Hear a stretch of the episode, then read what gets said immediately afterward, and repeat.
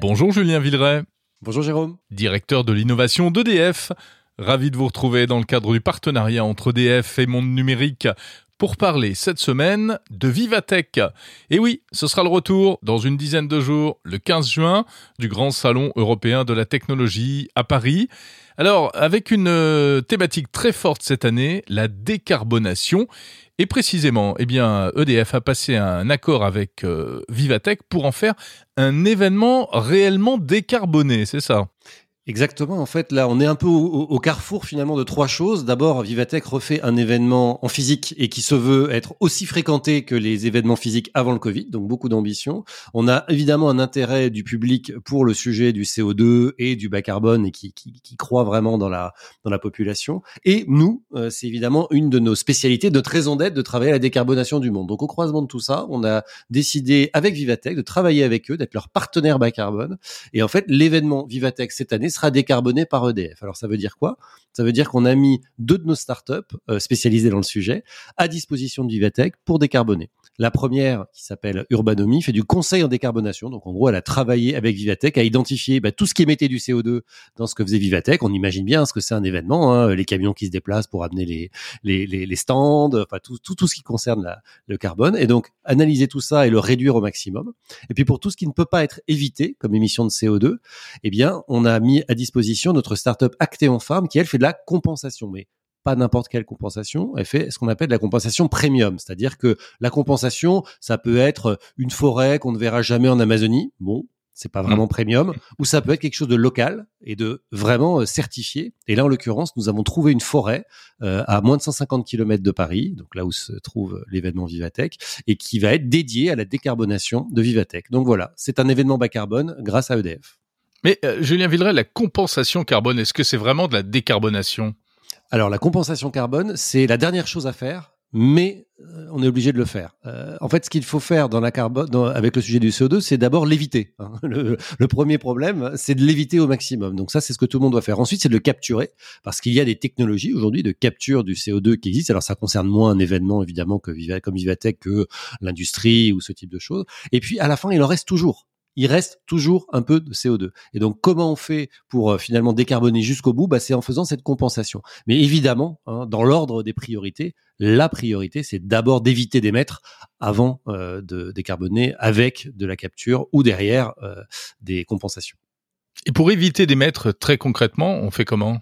Alors pour éviter d'émettre, il y a énormément de choses. Par exemple, puisqu'on est en France et que l'électricité est déjà bas carbone, on voit bien que si on se déplace avec euh, des véhicules qui sont électriques ou des véhicules qui sont à hydrogène, etc., bah, on émet évidemment pas de CO2 euh, par rapport à des véhicules qui en émettent. Quand on fait du recyclage de tout un tas de matériaux qui sont utilisés, en l'occurrence par exemple pour un événement, de la même façon, euh, on a on a un effet de décarbonation derrière, puisque alors je vais pas rentrer dans le détail, mais quand on utilise du bois, certaines formes de bois, on peut d'ailleurs en faire de la biomasse et donc créer de l'énergie avec, et donc c'est une forme de CO2 capturé. Enfin, il y a tout un tas de façons de faire ça. Et puis il y a des choses très simples Hein, des choses très très simples, par exemple, ne pas fournir euh, de bouteilles d'eau en plastique, n'avoir que des fontaines avec euh, des gourdes que les gens amènent eux-mêmes, c'est une forme de décarbonation puisqu'on ne crée pas euh, de produits supplémentaires, on a besoin de fabriquer les bouteilles de plastique et puis on n'a pas besoin derrière de les recycler ou de les brûler. Et donc ça aussi, c'est une façon de décarboner. Donc en fait, ça se réfléchit vraiment dans toute la chaîne, intégralement. Et je ne parle pas de la compensation des voyages, parce que là, pour le coup, bah, les gens qui viennent en avion à Vivatech, en train, alors en train, en l'occurrence, c'est bas carbone pour la France, mais euh, en avion, par exemple, il faut aussi les compenser. Donc, c'est vraiment un sujet global, le CO2, c'est très complexe, et c'est pour ça qu'il faut l'expertise de consultants euh, qui font ça toute la journée qui connaissent ça par cœur. Oui, il y a une dimension data qui est très importante. Si vous faites cette promesse de décarboner complètement Vivatech, vous êtes certain euh, que vous arriverez à quoi Zéro carbone? Alors, l'objectif, c'est évidemment d'arriver à zéro carbone, et tout ça, ce sont des chiffres qui sont audités. C'est-à-dire que euh, quand on fait cette promesse-là, Vivatech derrière va faire travailler un cabinet indépendant pour s'assurer évidemment que tout ça a été bien euh, jusqu'au bout compensé, hein, puisque encore une fois, c'est la compensation à la fin qui vient euh, enlever les derniers, les dernières tonnes de tonnes de CO2 émises, et que tout ça est évidemment fait de façon certifiée et très sérieuse. Donc oui, bien sûr, c'est complètement l'ambition. Julien Villeray, au-delà de Vivatech, il y a euh, une innovation qui est un peu étrange, c'est euh, ce sont ces énormes aspirateurs à carbone. J'en parlais la semaine dernière dans mon numérique, euh, puisqu'il y a des investissements qui ont été annoncés à l'occasion du sommet de Davos. Est-ce que c'est bien sérieux ces gros aspirateurs à carbone? À quoi ça sert? Enfin, comment ça marche? Et est-ce que c'est réellement efficace? Alors, euh, d'abord, comment ça marche? En fait, ce sont des énormes ventilateurs, donc qui consomment beaucoup d'électricité, parce qu'il faut beaucoup d'électricité pour faire tourner ces grands ventilateurs, et par un procédé chimique qui serait trop euh, fastidieux d'expliquer ici, vont capturer les molécules de CO2 qui vont pouvoir être stockées et qui pourra être réutilisé pour faire autre chose. Vous savez peut-être pas d'ailleurs qu'à partir du CO2, on peut faire plein de choses. Et on peut par exemple faire du méthanol, on peut faire des carburants, on peut faire plein de choses d'assez euh, d'assez intéressantes. Et donc ces énormes ventilateurs, ça va capter un peu de CO2 euh, dans l'atmosphère. Et donc pour capter des grosses, des gros volumes, des tonnes de CO2, il faut d'énormes ventilateurs dans des quantités absolument euh, absolument incroyables. Donc est-ce que c'est bien sérieux? Pendant de nombreuses années, à peu près tout le monde a répondu non parce que ça coûte très très cher, parce que c'est pas efficace, parce que ça consomme beaucoup d'électricité, comme je le disais. Et de plus en plus, euh, bah, plein de gens commencent à se dire que oui, peut-être. Euh, et on voit, euh, par exemple, Bill Gates avec son fonds euh, qui a investi dans Climeworks en Islande pour développer un prototype qui tourne, hein, qui fonctionne euh, dès à présent. On voit les annonces effectivement à Davos d'un certain nombre de grandes entreprises qui investissent là-dedans.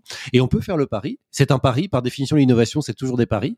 On peut faire le pari que la multiplication, l'industrialisation de ces solutions va en faire baisser le prix très rapidement. Et qui dit une baisse de prix très rapide, baisse de coût très rapide, dit un coût d'efficacité à la tonne de CO2 capturé bien meilleur. Et donc on peut imaginer que ces solutions euh, vont baisser en prix et donc vont devenir de plus en plus compétitives, d'autant que il commence à y avoir des voix qui s'élèvent et même presque une forme de consensus pour dire qu'on ne pourra pas atteindre la neutralité carbone 2050, qui est notre objectif planétaire hein, de la COP 21, il faut s'en souvenir, sans solution de retrait de CO2 de l'atmosphère. C'est pas seulement en les compensant les émissions ou en les évitant, mais aussi en retirant de CO2 qui est déjà dans l'atmosphère. Oui, récupérer tout ce qui a été produit depuis euh, les débuts de la révolution industrielle, en fait. C'est le fantasme en tout cas, hein, c'est l'idée. Et donc pour ça, bah, il faut faire de la capture directe dans l'air. Il n'y a pas d'autre choix. C'est la seule technologie aujourd'hui qui permet de qui permet de faire ça. Donc euh, de là à dire que c'est la solution, non, parce qu'on n'en sait rien en fait. Euh, par contre, beaucoup de gens et beaucoup d'argent euh, sont fléchés vers cette solution. Et donc, c'est très intéressant de la suivre parce que ça va peut-être être une solution euh, majeure. On se souvient peut-être pas aujourd'hui, mais que les panneaux solaires, il y a 10, 15 ans, c'était absolument hors de prix c'était absolument pas rentable. C'était quelque chose de très très très euh, voilà euh, fantasmatique de s'imaginer euh, des grandes fermes solaires qui allaient alimenter en électricité le monde. Aujourd'hui, ça coûte tellement peu cher qu'on a des prix d'électricité quand il y a du soleil, hein, parce qu'évidemment ça marche pas tout le temps et pas marche pas la nuit par exemple, mais des prix d'électricité très très bas en particulier dans les régions évidemment du sud de, la planète qui sont très ensoleillées. Donc voilà, faut jamais dire jamais. Et, et nous d'ailleurs, voilà, c'est notre métier évidemment chez Dev de suivre ces technologies de près. Merci, Julien Villeray, directeur de l'innovation d'EDF. Et rendez-vous donc euh, le 15 juin à Paris, porte de Versailles, pour la nouvelle édition du salon Vivatech.